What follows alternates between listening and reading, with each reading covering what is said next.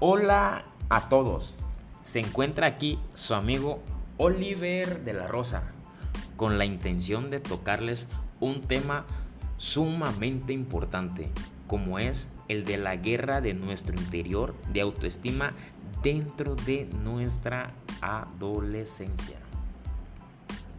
Bien, comencemos.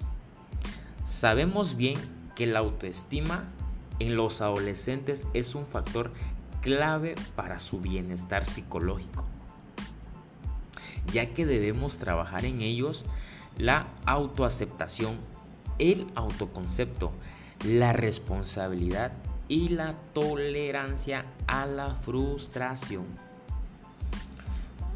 La autoestima se va forjando desde el nacimiento, al igual que el autoconcepto.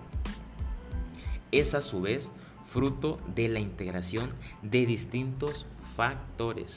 Por un lado, genéticos, es decir, nuestro temperamento.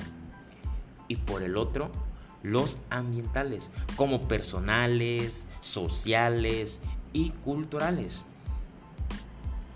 Todos ellos se van asimilando a medida que vamos creciendo. Esta valoración de uno mismo puede ir variando con nuestra edad. La autoestima en los adolescentes determina su calidad de vida en la edad adulta. Este músculo psicológico erige una raíz primordial en el carácter del joven en esa etapa de cambios, de desafíos y de dificultades donde necesitará sin duda no solo de todo nuestro apoyo, sino de un apoyo inteligente, sensible y validador, donde servir de ayuda y no actuar como un muro que veta. La adolescencia es un periodo de complejos, lo sabemos. Una etapa del desarrollo evolutivo donde asentar identidades, valores, autoconceptos, etc. De ahí la necesidad de experimentar, conocer y posicionarse en diversos roles.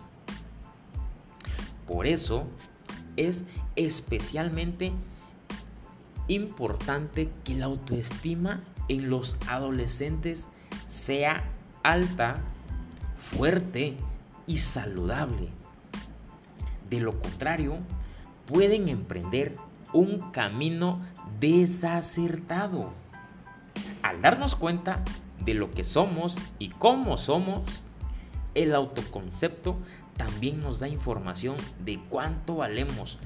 Por tanto, el autoconcepto contiene la autoestima, la cual dependerá de la valoración que hacemos de nosotros mismos en relación a determinados aspectos.